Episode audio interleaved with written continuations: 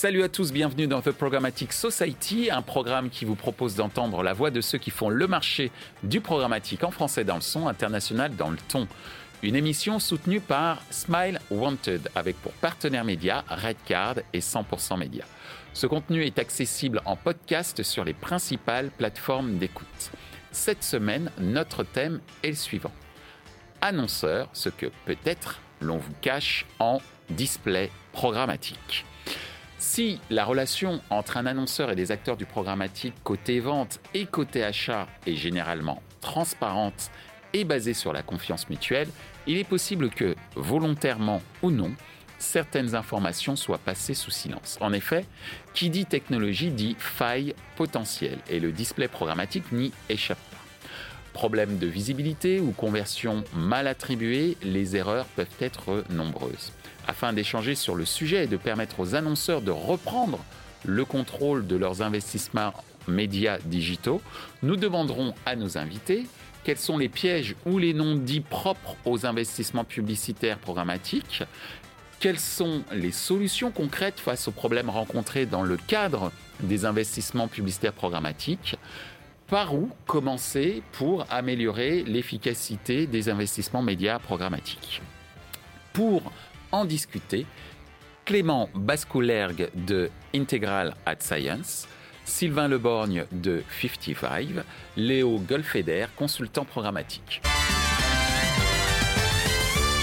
Bienvenue dans The Programmatic Society. Aujourd'hui, nous avons trois spécialistes pour parler des non-dits du programmatique. Bonjour Léo. Bonjour Michel. Bonjour Clément. Bonjour Michel. Bonjour Sylvain. Bonjour Michel. On va s'adresser essentiellement aux annonceurs pour les aider à comprendre comment fonctionne euh, le programmatique, même s'il y a une certaine maturité euh, euh, de leur part, mais il y a quand même un certain nombre de non-dits, comme je le disais tout à l'heure, un petit manque de transparence, mais aussi quelques pièges. Et justement, première question, quels sont les pièges ou les non-dits propres aux investissements publicitaires programmatiques de ton point de vue, Léo?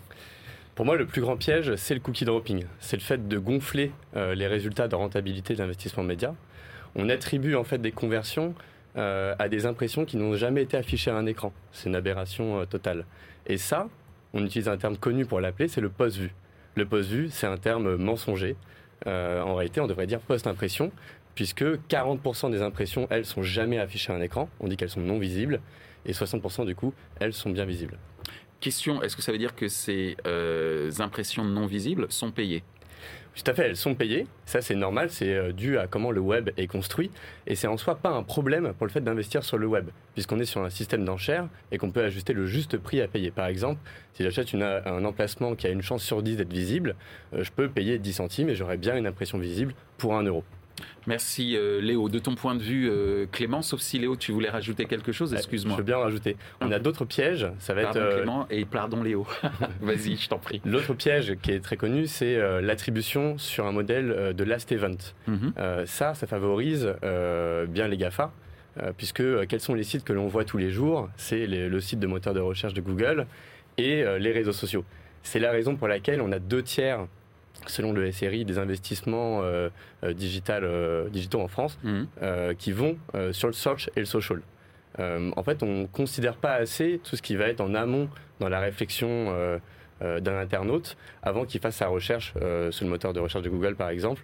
Et c'est là où intervient justement en, bonne partie le display programmatique. Enfin, on en parlera un peu plus tard, il y a aussi la rémunération qui peut être piégeuse à travers les différents acteurs. Différents acteurs pardon. Et euh, on a euh, le fait que la majorité des clics qui apparaissent euh, dans les rapports de campagne sont selon moi des clics involontaires ou frauduleux c'est quand même assez, euh, c'est quand même assez euh, inquiétant ce que tu, euh, ce que tu évoques. Mais justement, puisque tu parles de choses qui sont comptées qui ne devraient pas, on a justement un outil d'ad verification par ton intermédiaire Clément via via IS. par rapport à ce que vient de dire Léo, quels sont, de ton point de vue, les pièges, les non-dits propres aux investissements publicitaires programmatiques? On a parlé du cookie dropping, on a parlé des clics qui étaient peut-être pas des clics, euh, on va dire publicitairement parlant, intéressants. Euh, quel est ton avis? Merci Michel. Déjà, j'aime bien ce thème qui est assez dans l'heure du temps un peu complotiste. Les non-dits, les pièges. On n'est on, pas sur le Covid, mais on est sur la partie programmatique. C'est assez, assez sympa. On ne cherche pas à être complotiste, mais transparent. je, rigole. Du coup, De mon point de vue, sur la partie des non-dits, clairement, c'est la transparence. Effectivement, on n'a pas aujourd'hui, ou très peu, d'annonceurs qui savent combien ils mettent au départ et combien arrive à la fin sur le site du publisher. Donc avoir cette transparence de quels sont les frais prélevés par les uns et les autres. Ça ne veut pas dire qu'il ne doit pas y avoir de frais, hein. chacun a sa valeur et ses besoins, mais avoir vraiment cette vision de je mets 100 au départ pour un annonceur, combien arrive à la fin sur le site du publisher. Donc la transparence, euh, ça c'est le premier point dans, les non-dits et c'est un vrai challenge pour, euh, les marques. Sur la partie des pièges, euh, pour moi c'est plutôt le fait qu'avec l'achat programmatique, on est sur un achat extrêmement sophistiqué, mais qui est encore aujourd'hui combiné avec des, des, modes d'achat un peu archaïques. Je pense surtout aux listes, les whitelists, les blacklists, les listes de mots-clés. Tout ça, c'est des systèmes qui sont en fait très archaïques. Euh, le, le, principal, le, principal point archaïque, c'est vraiment les mots-clés. Hmm. Aujourd'hui, les mots-clés, ça avait du sens il y a quelques années, mais ça a quand même beaucoup de limites. Quand on met le mot coût, un annonceur il va mettre le mot coût pour éviter un coup de feu. Ça paraît être du bon sens, euh, ok. Sauf que nous, on s'aperçoit que dans 75% des cas, en fait, le mot coup, il est associé à des choses qui sont absolument pas problématiques. Ça peut être un coup de foudre, euh, ça nous arrive à tous. Euh, un, boire, un coup, ça nous arrive, arrive aussi à tous.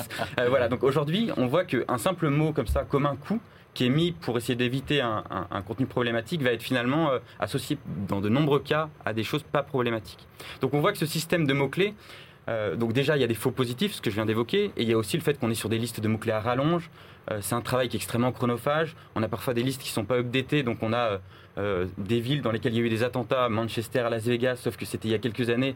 Aujourd'hui, sauf si une marque a un problème avec le tourisme à Manchester, ce qui peut se comprendre, hein, mais, mais en soi, Manchester, il n'y a pas de souci. Mm. Donc on est vraiment sur euh, un achat sophistiqué programmatique avec une combinaison de, de, de, de, pratiques qui sont trop, trop anciennes et trop archaïques et trop binaires. Donc dans les pièges, ça va être toutes ces euh, méthodes un peu anciennes sur lesquelles aujourd'hui on peut vraiment apporter des solutions plus modernes. J'y viendrai plus tard. Merci euh, Clément. De ton point de vue, euh, Sylvain, on a évoqué donc un certain nombre de, pièges, de non-dits ou entre guillemets de tu parlais de complotisme tout à l'heure, en tout cas de fake news, correspondant justement euh, qu'on peut trouver euh, truffés dans les reports euh, publicitaires. De ton point de vue, Sylvain, quels sont les pièges et les non-dits propres aux investissements publicitaires de, ce que tu peux observer dans ton activité? Pour moi, c'est la grande difficulté pour les annonceurs pour savoir quelle part de leur budget média va réellement être utilisée pour acheter du média et au final rémunérer les publishers.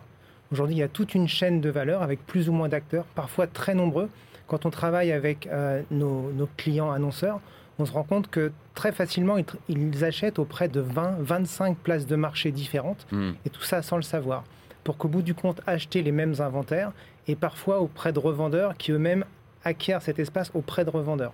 Donc il y a une complexité dans la chaîne d'achat qui rend extrêmement difficile le suivi des budgets et de s'assurer que ce budget va être euh, réellement dépensé pour sa plus grande part pour rémunérer les publishers. Justement, alors on a évoqué euh, un certain nombre de pièges de non-dits propres. Est-ce que tu en as d'autres peut-être à évoquer ou on a évoqué, tu as pu évoquer tout ce que tu constatais sur, euh, sur le marché bah, Juste pour poursuivre un, tout petit peu sur, sur ce point-là, mhm. il y a aujourd'hui une méconnaissance de part et d'autre de la chaîne aux deux extrémités. Aujourd'hui, les annonceurs ont du mal à savoir auprès de quel publisher ils achètent en programmatique. Mhm. Mais de l'autre côté, c'est également vrai, les publishers n'arrivent pas à savoir de manière précise quels sont les annonceurs qui achètent et pour quel volume sur leur site. Donc il y a un vrai besoin de s'assurer que les campagnes et les informations des campagnes puissent bien traverser toute la chaîne pour informer de part et d'autre qui achète quoi et auprès de qui. Alors justement, maintenant qu'on a fait le point sur les pièges, les non-dits et euh, cette volonté de transparence et, de clarté euh, du marché programmatique, parce que de ça dépend euh, la crédibilité du marché et l'envie pour les annonceurs de continuer à investir sur le marché. Ok, c'est 80% des investissements publicitaires digitaux, mais il y a encore des efforts à faire. Et surtout, il faut faire une sorte de révolution, c'est-à-dire une sorte de new generation of the of the measurement, j'allais dire. Mais c'est un peu ça. Justement, quelles seraient les solutions euh, concrètes face à ces euh, différents problèmes identifiés, euh, rencontrés dans le cadre des investissements publicitaires programmatiques, de ton point de vue, Léo? Pour moi, la première des choses, c'est de se former, c'est d'accéder à la connaissance pour avoir un esprit critique. On en parlera un peu plus dans le détail plus tard. La deuxième solution sur le point du cookie dropping, donc de l'attribution, c'est de exiger un taux de visibilité, un taux de bannière déclarée visible euh, de 60% minimum sur ses campagnes. 60% de visibilité voilà, minimum. 60% minimum. Hmm. Et de euh, réduire sa fenêtre d'attribution post-impression à un jour maximum ou moins euh, si la technologie d'attribution le permet. Sur l'attribution au last event dont je parlais également, là c'est intéressant d'avoir des modèles plus réfléchis que uniquement rémunérer les sites que l'on consulte tous les jours et euh, utiliser des solutions comme euh, Isiance ou Alarian, ça peut permettre de euh, mesurer plus efficacement quelle impression a réellement aidé un internaute à se tourner vers une marque. Merci Léo. De ton point de vue, Clément, de ton observation, donc Léo nous donne des solutions, il cite même, et merci pour elle, un certain nombre de technologies. Tu représentes une de ces technologies qui œuvre justement pour ces fameuses solutions concrètes face aux problèmes de transparence. Qu'est-ce que tu pourrais ajouter à ce que vient de nous dire euh, Léo, notamment en termes de minimum de visibilité? C'est quand même ton métier, j'allais dire, euh, mais tu ne fais pas que ça. Euh, la formation, entre autres, etc. Donc nous, par rapport aux, enjeux que j'évoquais tout à l'heure sur la transparence, on a racheté une techno qui s'appelle Amino il y a deux ans et on propose aujourd'hui un, un, produit qui fait cette transparence en programmatique. Donc on va vraiment pouvoir décortiquer la chaîne, identifier les frais prélevés par les différents intervenants donc les frais des DSP, des SSP, euh, des providers de data, des providers de data vérification comme IAS, mhm. et avoir vraiment cette décomposition de la chaîne. Donc ça, c'est clé pour les annonceurs. Et cette transparence, elle va aussi permettre, et ça rejoint ce que disait Sylvain, de voir quand on achète un site, si j'achète par exemple l'équipe, euh, désolé, j'adore le foot. Euh, si j'achète l'équipe, de le voir si je l'achète via un deal en direct, via de l'open, via une place de marché. Donc voir en fait qu'on va avoir le même inventaire, via pas mal de chemins différents. Donc là, on rentre dans cette problématique de supply pass optimization. Et avec cette transparence, on va pouvoir se dire, l'équipe, quand je l'achète via ce chemin-là, j'ai moins de frais qui sont prélevés, j'ai une mhm. meilleure qualité d'inventaire, plus de visibilité, moins de fraude, etc. Donc c'est vraiment avoir cette cartographie de qui j'achète comment et quel est le chemin qui va être le plus euh, transparent et meilleur en termes de qualité. Donc vraiment avoir cette vision euh, euh, extrêmement transparente de la qualité et des chemins d'accès aux inventaires ça, c'est la réponse au non-dit de la transparence, donc avec notre solution euh, Amino qu'on a racheté. Et sur la partie de mots-clés, euh, je vais tomber sur un, thème qui est bien dans l'air du temps, c'est le contexte. Nous aussi, on a une solution de contexte. Donc là aussi, on a tu es un avocat euh, du contexte. Exactement. Je l'ai compris depuis Bien sûr. donc, là, on a aussi racheté une techno. On rachète beaucoup de choses. Donc on n'a on pas encore acheté Programmatic Society, mais ça viendra peut-être. je rigole. Donc on a racheté une techno qui s'appelle Admantix. Et là, on fait du contextuel. Et donc l'idée, c'est au lieu de juste prendre le mot clé, et essayer de se dire le mot coup, comme j'évoquais, ou euh, le mot, euh, le mot gros, si je, file la métaphore du foot, gros, et mm. parfois éviter les marques, elles veulent éviter les thèmes sur l'obésité, mm-hmm. ça va bloquer euh, gros match de Cristiano Ronaldo. Donc encore une fois, dommage, Et ça lui arrive souvent en plus. voilà. Donc du coup, et ça, c'est remplacé par du contexte. C'est scanner la page et, en natural language processing et comprendre exactement de quoi ça parle comme un humain en fait. Et donc se dire, bah là, ça, ça parle de foot. Et donc on a ça avec euh, capacité à comprendre le contexte, les sentiments, les émotions. Donc voilà, c'est vraiment euh, bah, basculer, et on n'est pas les seuls à le faire, hein, mais basculer des mots-clés, système un peu archaïque, sur du contexte qui est plus performant, plus fin. C'est aussi plus, euh, plus juste pour les publishers. Mhm. Donc encore une fois, nous on est là aussi pour être le plus fair possible sur toute la chaîne de valeur bien sûr. Euh, merci euh, beaucoup euh, Clément. Alors Sylvain, on a vu qu'il y a un certain nombre de solutions qui passent par les technologies. Toi, quelles sont les solutions concrètes que tu peux proposer sans doute ou que tu as pu observer en ce qui concerne ces fameux pièges, ces, ces problèmes possibles ou rencontrés dans le cadre des investissements publicitaires programmatiques? Pour moi, la, première étape pour les annonceurs, c'est de s'approprier ces technologies. Dans le sens mettre en place une relation directe avec les fournisseurs d'adtech pour avoir un accès complet aux, données qu'ils peuvent fournir, hmm. euh, mais aussi se l'approprier dans le sens de se former et de bien comprendre les KPI qui remontent, les différents types de données et les différentes limites qu'elles peuvent avoir. Ça permet de mettre en place les bonnes analyses en utilisant par exemple le contexte, en essayant de voir comment le contexte va générer de la performance et réussir à identifier ce qui va fonctionner pour soi en tant que marque. Et ensuite, identifier quels sont les publishers qui vont fournir ce, contexte favorable et commencer à mettre en place des relations directes avec eux en créant pour une marque sa propre marketplace. Aujourd'hui, les marques dans la chaîne de valeur programmatique sont trop à l'extrémité, trop au démarrage et ne s'impliquent pas assez au milieu de la chaîne auprès des SSP par exemple mhm. pour créer leur propre place de marché exclusive au sein desquelles elles pourraient euh, bénéficier d'achats médias faits sur des euh, euh, contrats négociés par eux-mêmes en direct avec les éditeurs en, direct avec les mmh. éditeurs. Ça leur permettrait d'avoir une relation directe avec eux pour avoir accès à du, du média plus premium, mais aussi à de la data first party, qui, qui, va devenir une denrée de plus en plus rare avec la fin annoncée du cookie tiers. Merci Sylvain, parce qu'en fait, tu me permets de faire une transition sur des éléments concrets suite à, pour cette troisième question qui est par où commencer concrètement pour améliorer l'efficacité des investissements médias programmatiques. Tu as commencé à donner une réponse, hein, qui est de dire il faut que les annonceurs euh, s'impliquent beaucoup plus dans le process programmatique et s'impliquent certainement beaucoup plus auprès des éditeurs. Hein. C'est ce que j'ai cru euh, comprendre.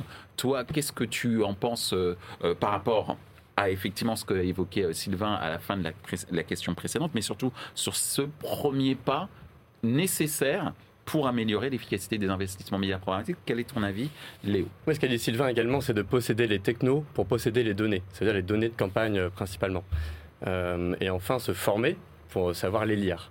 Euh, et il faudra se former, j'ai l'impression, excusez-moi excuse de t'interrompre, mais qu'il faudra se former tout au long de nos processus de carrière, en tous les cas, sur ce marché-là. Oui, tout à fait. par exemple, la communication, euh, aujourd'hui, on ne peut plus la maîtriser dans l'univers digital si on ne comprend pas le système d'enchères, puisque le, search, le social et le display programmatique, c'est des canaux de communication basés sur les systèmes d'enchères en majorité.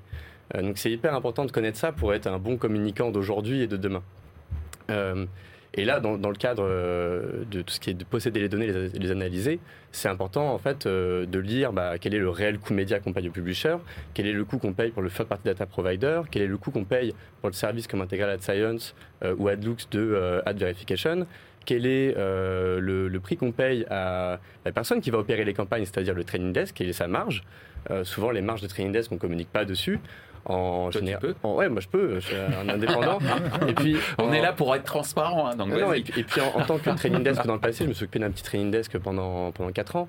Euh, on parle des marges, c'est important. Si on veut, euh, c'est nos clients d'aujourd'hui sont nos clients en 5 ans. Un euh, chiffre, allez, un chiffre, Et la, fourchette de marge de training desk est entre 10 et 30 selon souvent la qualité de service du training desk. D'accord.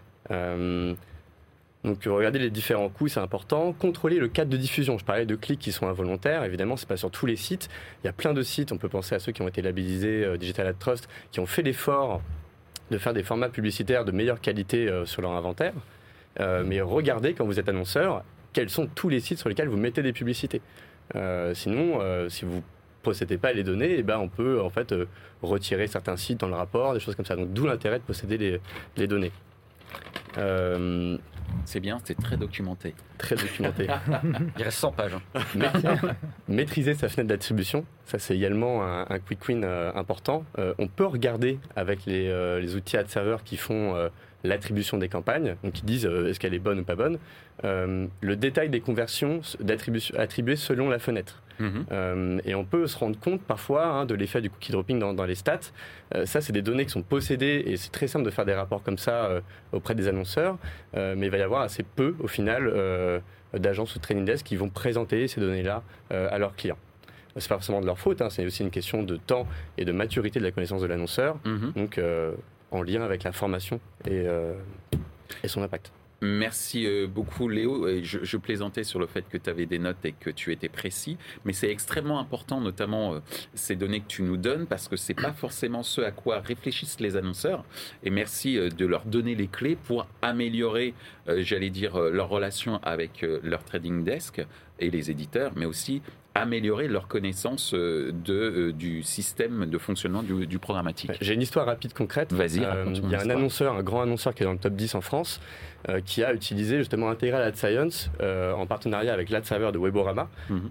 pour distinguer les conversions qui étaient attribuées après des impressions visibles, donc là un réel bénéfice de la campagne, à celles qui sont attribuées après des impressions non visibles, donc indépendantes à la campagne. Et ce qu'on avait vu avec une fenêtre d'attribution post-impression de 15 jours, c'est que c'était 40% des conversions euh, qui étaient attribuées, qui étaient après des impressions non visibles. Donc 40% des conversions attribuées à la campagne euh, sont en fait euh, un simple artifice pour gonfler les statistiques. Merci Léo pour cette précision. De ton côté, Clément, par où commencer pour améliorer l'efficacité des investissements médias programmatiques? Alors c'est simple, un mot, prébide. Donc nous, c'est la solution qu'on a et, qui est la plus simple. C'est qu'en fait, j'évoquais tout à l'heure un achat sophistiqué programmatique avec des méthodes un peu archaïques, des listes de mots-clés, euh, des blacklists, etc. Mm. Aujourd'hui, avec le prébid, en fait, on va en temps réel sur chaque URL se poser la question de est-ce que c'est bien, est-ce qu'il y a des chances que ce soit visible, safe, sans fraude, etc. Donc on est sur quelque chose qui est en temps réel, qui n'est pas statique, figé, mis dans les DSP, et qui surtout va aussi permettre aux annonceurs de, bah, de, de vérifier tout. Parce qu'aujourd'hui, parfois, ce qui peut aussi se faire, c'est on présuppose des choses. Je travaille avec euh, des régies euh, premium, eh ben, il y a ce concept un peu à la mode de brand safety par design. Mm. Ça n'a aucun sens. Hein. Euh, personne n'est plus blanc que blanc. C'est-à-dire que ça ne veut pas dire que, le, que, les sites ne sont pas bien ou ne sont pas de qualité. C'est juste que on peut avoir un article problématique de l'actu sur n'importe quel site d'actu. Donc en fait, la brand safety par, par défaut, entre guillemets, ça n'existe pas. Donc l'idée, c'est de se poser sur chaque URL et sur chaque impression la question de est-ce que j'ai un enjeu de, de, safety, de fraude, de visibilité? Et, encore une fois, pour expliquer aussi un peu pourquoi ces, ces mécaniques sont complexes, euh, et c'est pas toujours la faute des régies, hein, loin de là. Si je suis un hacker, un fraudeur, je vais mhm. faire mon faux site que je vais appeler euh, j'aime les voitures.com. Mhm. Donc je vais attirer euh, des annonceurs auto dessus, mais pour les attirer, qu'est-ce que, qu'est-ce que font les hackers? En fait, ils vont d'abord envoyer des ordinateurs qui sont piratés, surfer sur des vrais sites. C'est-à-dire qu'ils vont d'abord passer sur euh, Caradisiac, Le Bon Coin Auto, etc. Pourquoi? Parce que comme ça, quand le trafic revient sur le faux site j'aime les voitures.com, déjà ça ressemble à un trafic un peu plus normal qui est passé mmh. dans, plein de sites, et puis ça ressemble à une audience qualifiée, intentionniste et qui est vraiment euh, sur le point d'acheter euh, le dernier modèle de, la marque auto. Donc il faut vraiment voir qu'en fait les hackers ont des logiques complexes, enfin, ils ont des mécaniques complexes qui impactent tout le monde. Et donc un site premium peut à un instant T avoir un hacker qui passe dessus mmh. juste pour récupérer la qualité d'audience de son site en fait. Donc, ce que je veux dire, c'est qu'aujourd'hui, euh, quand on est Caradisiac ou Le Bon Coin, on est victime aussi de ça. Bien Donc voilà, c'est pas de leur faute. Par contre, l'annonceur, euh, le Renault ou, Peugeot qui passe dessus, bah lui, il n'a pas envie non plus que ce soit un robot qui, voit sa pub. Donc il faut vraiment se dire que les sujets sont complexes et que le danger, je ne vais pas faire euh, l'alarmiste, hein, mais les, potentiels dangers sont un peu partout. Donc vraiment, l'idée, c'est au lieu d'avoir des choses statiques où on présuppose de ça c'est bien, ça c'est pas bien, bah, faire en temps réel du pré-bit qui permet de se poser la question sur chaque URL, chaque impression et optimiser tout le temps avec des méthodos sophistiqués. Merci euh, Clément et merci aussi de nous avoir éduqués sur la manière dont les hackers pouvaient euh, procéder euh, pour, entre guillemets, apparaître sages alors qu'ils ne le sont pas tout à fait en passant par des sites reconnus. Tu veux ajouter quelque chose Clément? Clément, pardon, Léo. on, a, on a un cas concret également qu'on peut générer nous-mêmes de trafic robot, ça va être les solutions pour automatiser les actions pour les commerciaux sur LinkedIn, le fait d'envoyer des messages automatisés par exemple. Je pense à des hein, solutions sur LinkedIn. Comme, hein, si je peux passer un message à LinkedIn, hein, euh, ayant moi-même 30 000 abonnés, donc euh, des, des euh, messages intempestifs, c'est un peu c'est un peu fatigant. Si vous recevez plein de messages comme ça depuis 4 ans, c'est parce qu'il y a des solutions comme ça pour automatiser. Et c'est du trafic robot. En fait, un robot pourrait prendre l'identité de Michel sur LinkedIn pour faire plein d'actions. Et ça, bah, ça génère des impressions qui sont vendues hein, par LinkedIn s'ils ne le repèrent pas, s'ils n'ont pas des solutions comme Integrated Science. Et euh, c'est du gaspillage d'argent pour les annonceurs, au final, comme Peugeot euh, ou Renault. Merci euh, pour ces précisions Léo et merci encore une fois Clément pour cette description du hacking publicitaire. De ton point de vue Sylvain, par où commencer pour améliorer l'efficacité des investissements médias? On a dit pré-bid juste avant, de ton point de ah, vue. Pour moi la première chose à faire pour l'annonceur c'est de regarder The Programmatic Society avec assiduité. Parce qu'il faut, être, faut être curieux. Et il faut démystifier hmm. tout ce qu'on met derrière le programmatique. Et la première étape pour un annonceur, pour générer plus de valeur avec le programmatique, c'est de comprendre. Et comprendre, ça passe par poser des questions à son agence ou son trading desk pour comprendre comment ils sont organisés, comment ils travaillent, comment ils optimisent, qu'est-ce qu'ils cherchent à réaliser euh, par, les achats programmatiques qu'ils réalisent pour leur compte. La deuxième, c'est de, parler avec les fournisseurs de technologie, euh, comprendre quelles sont les solutions qu'ils peuvent apporter, euh, quelle valeur ils peuvent générer, bien être capable d'évaluer le retour sur investissement et avoir le plus possible cette relation directe. Et enfin, c'est parler avec les publishers. La publicité, c'est quand une marque rencontre son audience euh, par le biais d'un publisher.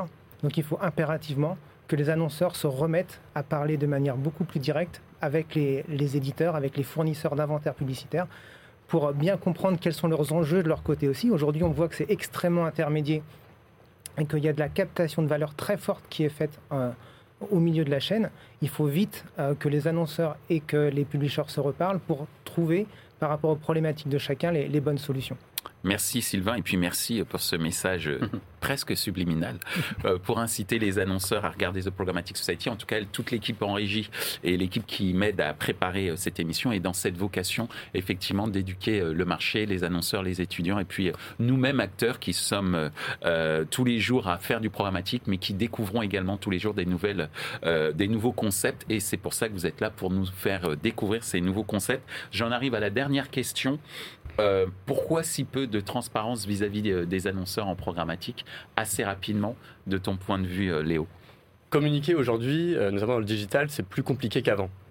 Il y a plus de choix à faire, il y a plus d'intermédiaires, il y a plus de pièges.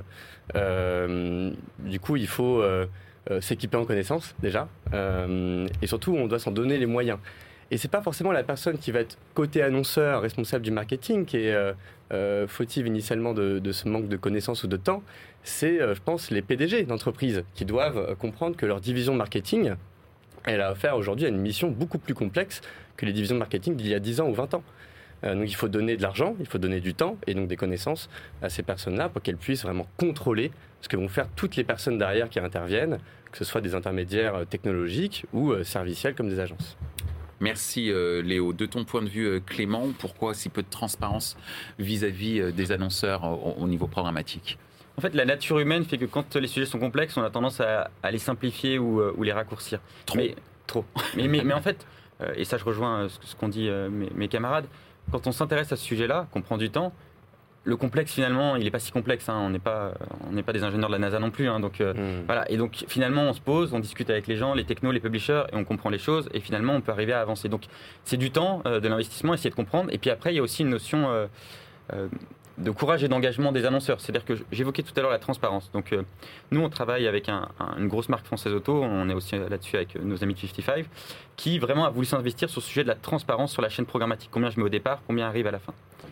Et après, bah, tout le monde n'est pas transparent. C'est-à-dire qu'il y a des petites inconnues qui, arrivent. Donc, euh, il y avoir un DSP qui va donner ses frais, mais pas forcément tous.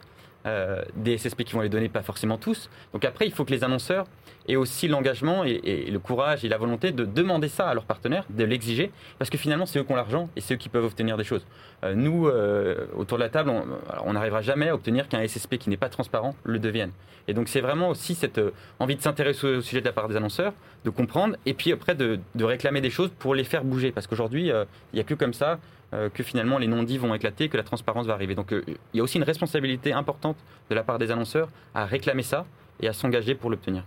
Merci Clément. Sylvain, c'est toi qui vas ponctuer les premières questions, puisqu'on va avoir une petite question surprise après.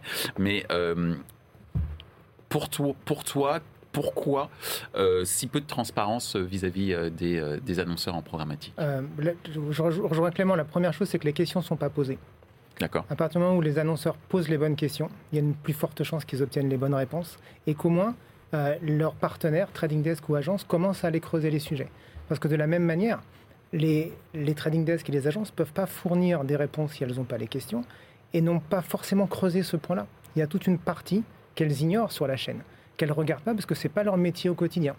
Pour faire tourner ma campagne, je reviens sur mon exemple de tout à l'heure, je suis un trader, je veux faire tourner ma campagne, qu'elle tourne sur 5 places de marché optimisées ou 25, du moment que j'atteins mon objectif de performance, ça ne me change pas mon quotidien. Mhm. Par contre, si mon annonceur me dit, moi j'aimerais optimiser mes achats, j'aimerais être sûr que je puisse avoir le budget média efficace le plus fort possible, je veux être sûr que je rémunère correctement les publishers pour avoir un, bon niveau de priorité et être sûr d'avoir de l'inventaire plus premium, ça change la mécanique, ça change la dynamique. Donc c'est une question de poser les bonnes questions pour que chacun, chaque acteur de la chaîne, puisse avoir les réponses ou commencer de manière plus systématique, euh, comme le disait Clément, à partager les informations pour apporter plus de transparence à la chaîne globale. Merci euh, Sylvain. Alors comme euh, je l'ai un petit peu dit en teaser, on en arrive à notre question euh, surprise avec mm. notre partenaire 100% Média. Donc la question 100% Média.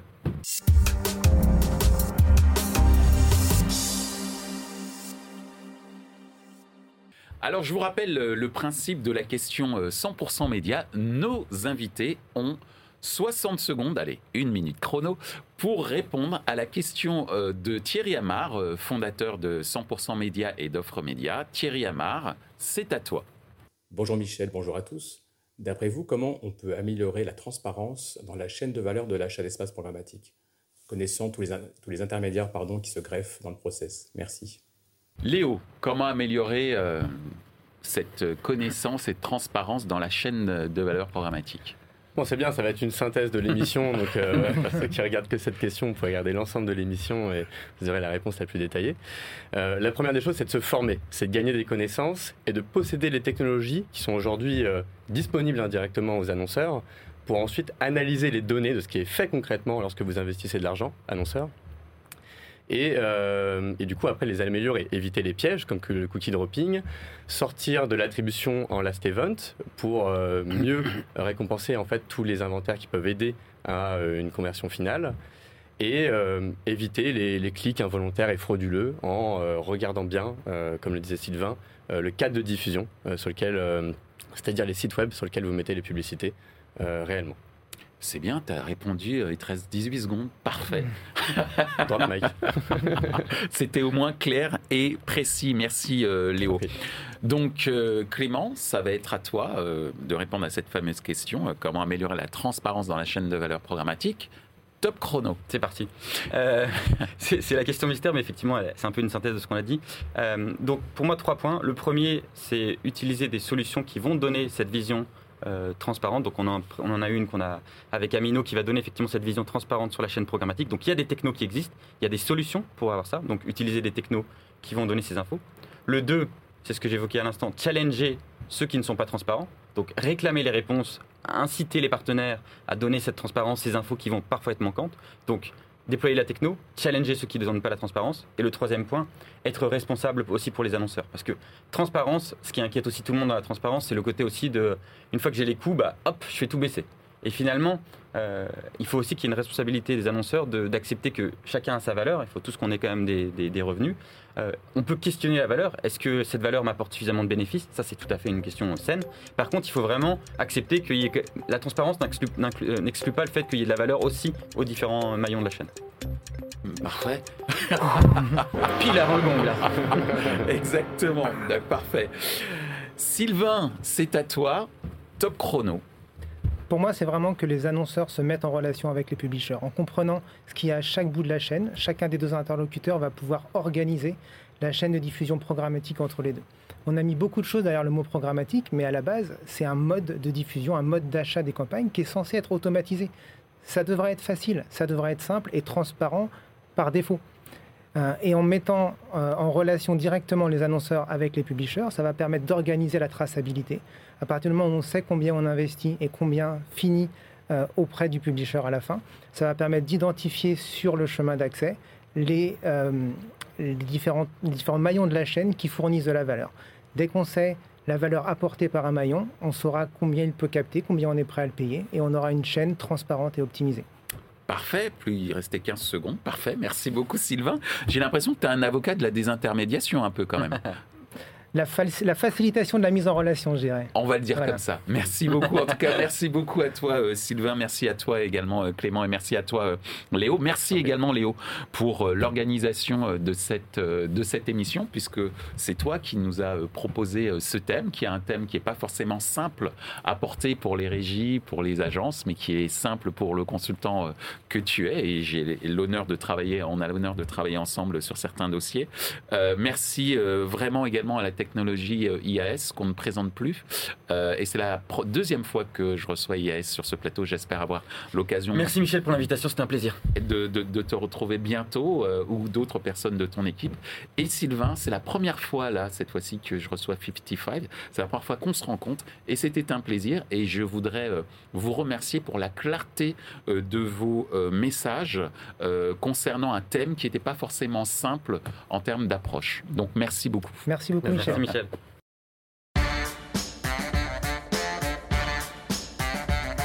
Ainsi s'achève ce débat autour de la transparence envers les annonceurs dans le display programmatique. Ce contenu est accessible en podcast sur les principales plateformes d'écoute.